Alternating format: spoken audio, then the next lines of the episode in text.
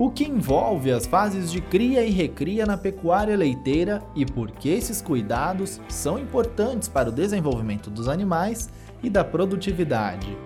Ouça esse episódio e fique por dentro. Vozes do Agro. A Tatiana Udi, zootecnista e analista técnica de formação profissional rural no sistema FAENG Senar e compartilha a seguir dicas práticas sobre manejo e instalações. E para começar, quais os passos para o primeiro dia de vida do bezerro? Mas quando é que inicia a fase de cria, né? A fase de cria, ela não inicia somente após o nascimento da bezerra. Né? A gente tem que iniciar os cuidados com as bezerras a partir do pré-parto da vaca. Né? A gente tem que ter muito cuidado e atenção também com essas vacas que estão no pré-parto, que é o período de 30 dias antes do parto. Vacas que sofrem estresse térmico no pré-parto, tem estudos que comprovam que elas produzem colosso de pior qualidade. E as bezerras nascidas dessas vacas têm maior probabilidade de morte no período de 1 a 60 dias de idade e também apresentam comprometimento na transferência de imunidade passiva. Então, dessa forma, é muito importante considerar o uso de sistemas de sombreamento nas áreas destinadas à fase de criação, na verdade, a fase de pré-parto, 30 dias antes do parto. Outro detalhe muito importante nessa fase é o local do parto. O ideal é que as vacas com data próxima do parto sejam mantidas em locais onde possam ser observadas de perto. Elas nunca devem parir no curral, pois o curral é o lugar mais contaminado da propriedade. E caso não tenha data de inseminação artificial ou monte desses animais, a gente tem que observar o quanto a vaca ou a novilha começam a encher o úbere, né, que a gente popularmente fala quando elas começam a mojar. O local deve ser bem drenado, limpo, com sombra, tem que ter alimento de boa qualidade e água fresca e limpa. E se o parto ocorrer em período chuvoso, o bezerro deve ser levado para um local adequado, caso contrário ele pode morrer por causa de hipotermia, porque ele tem a capacidade termorregulatória dele é bem baixa. Agora vamos falar um pouco das instalações para essas bezerras, né? O ideal é separar as bezerras das mães de 12 a no máximo 24 horas após o parto. O local escolhido para o bezerreiro ele deve ser bem ventilado e de fácil acesso para facilitar os cuidados com os animais. As instalações devem permitir a limpeza e a desinfecção diária, principalmente após a morte ou saída dos animais para outros locais. Né, a gente existe inúmeras opções de instalação para bezerras em leitamento, desde bezerreiros fechados e coletivos até abrigos individuais, confeccionados com diferentes tipos de materiais. Mas o mais importante é sempre considerar que essa é uma fase bastante delicada, em que as bezerras estão mais susceptíveis às doenças infectocontagiosas. Então, por isso, tem que ter muito cuidado com a questão de higienização e desinfecção diária desses locais. E por que o colostro é tão importante? O manejo correto, desde o primeiro dia de vida, define tanto a saúde dos animais quanto a mão de obra e os custos associados à fase de criação dos bezerros, que é de 0 a 60 dias aproximadamente. Ao nascer, as bezerras devem ser capazes de levantar e mamar o colosso o mais rápido possível, pois, durante as primeiras horas após o parto, a absorção das imunoglobulinas do leite materno é mais efetiva, né, como se fosse as células de defesa do animal. A ingestão do colosso de boa qualidade e na quantidade e momento certo diminui a incidência de doenças nas bezerras, isso pode determinar o futuro dela na propriedade ou não. Mas o que é o colosso, né, que a gente tanto fala? O colosso é uma secreção produzida pela glândula mamária da vaca. Ela é formada durante o período seco e sua composição é diferente do leite. Ele destina-se a transferir para as bezerras os nutrientes e as células imunológicas necessárias para a sua sobrevivência nos primeiros dias de vida.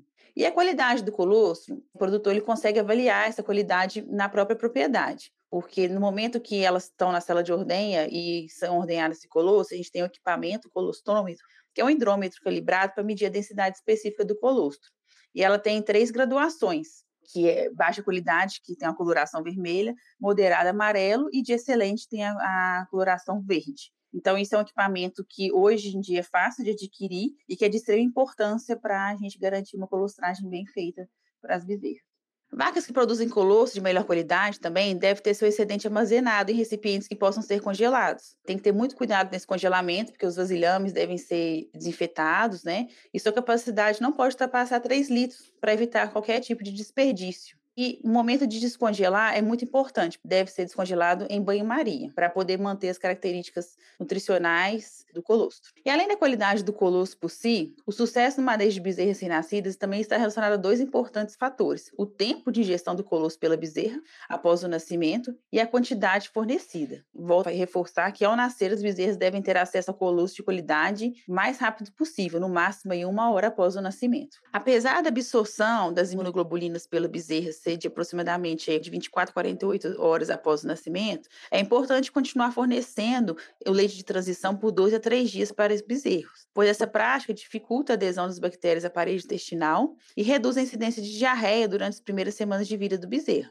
E além disso, o colosso exerce papel importante no desenvolvimento adequado do sistema digestivo dos bezerros. E acerca dos cuidados com a cura do umbigo, um outro ponto muito, muito importante que a gente não pode deixar de fazer, que é uma coisa super simples, é a cura de umbigo. Né? O umbigo é a porta de entrada de muitas doenças em sistemas de criação de bezerros. Ao nascer, elas apresentam a área do umbigo bem umedecida e exposta a infecções umbilicais ou onfalites. Podem ocorrer principalmente se o local do nascimento das bezerras for sujo e contaminado. Né? A infecção umbilical não é normal e pode levar a doenças crônicas, como problemas respiratórios, artrites, infecções generalizadas e até a morte. Então, se a gente chegar no curral aí e ver o bezerro com o umbigo inchado, então a gente não pode considerar isso uma normalidade. Está tendo falha aí na cura de um umbigo, e também às vezes falha mesmo no local que as bezerras estão ficando, né? Que pode ser um local bem contaminado.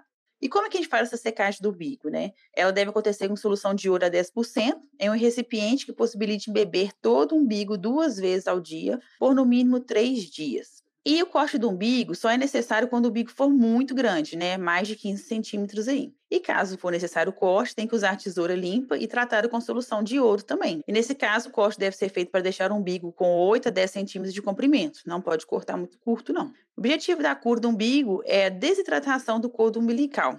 Né, para que realmente ocorra o colabamento dos vasos sanguíneos e do úraco, para não ter entrada de micro-organismos e infectar o animal. Agora, em relação à fase de recria. E qual é o principal interesse em recriar? O principal objetivo e interesse é ter fêmeas conhecidas ou melhoradas geneticamente para repor as fêmeas adultas que estão velhas ou que necessitem de ser descartadas por algum problema reprodutivo ou sanitário, enfim. Esse manejo deve ser coerente, constante e permanente. E para minimizar os custos de produção e maximizar a produtividade da atividade leiteira, é muito importante que essas novilhas devem ter sua idade ao primeiro parto reduzida e, consequentemente, a idade à primeira cobertura. Então, vamos para a parte prática. A fase de recria se inicia após o desmame e vai até a cobertura do animal. Do início dessa fase, né, dos 80 a 90 quilos de peso vivo até a puberdade, o monitoramento do ganho de peso diário é fundamental, pois a puberdade ou idade ao primeiro cio é reflexo da idade fisiológica, que está relacionada ao tamanho e peso do animal, e não a idade cronológica da novilha. Mas como fazer esse monitoramento de ganho de peso diário? Para isso, deve realizar a pesagem dos animais uma vez ao mês, utilizando balanças ou fitas de pesagem. E, para a gente saber o ganho de peso diário, a gente precisa dividir essa quantidade de peso no intervalo das pesagens, né, pelo intervalo, pelo número de dias aí desse intervalo. O ideal é que nessa fase as novilhas ganhem de 700 a 800 gramas por dia, que corresponde aí de 21 a 24 quilos por mês. Não é recomendado que o ganho de peso diário ultrapasse 900 gramas por dia, que quer dizer 27 quilos por mês. Por quê? Pois evita a má formação da glândula mamária, porque se ela ganhar mais de 900 gramas por dia, há acúmulo de gordura no útero e isso compromete a quantidade de tecido secretor do leite. E acontecer esse acúmulo de gordura, compromete a produção de leite, principalmente durante a primeira lactação. Deste modo, o plano de alimentação a ser adotado para as novilhas será aquele que, de forma mais econômica, permita que elas atinjam o peso para a cobertura o mais cedo possível. E dadas a primeira cobertura mais precoce, que é de 15 a 16 meses, exigirão planos mais elevados de alimentação, daqueles para as idades mais avançadas, que corresponde aí de 24 a 26 meses.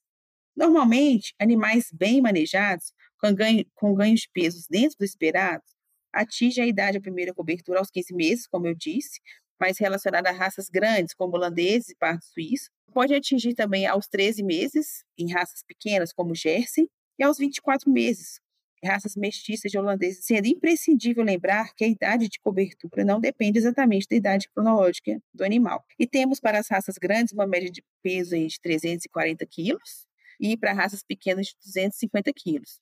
E para as mestiças de 330 quilos no momento da primeira cobertura. Pastos de excelente qualidade e bem manejados podem suprir os nutrientes para crescimento das novilhas, desde que uma mistura mineral de boa qualidade esteja sempre à disposição. A suplementação volumosa na época da seca pode ser feita com forragens verdes picadas, cana-de-açúcar corrigida com ureia, silagens ou até finos.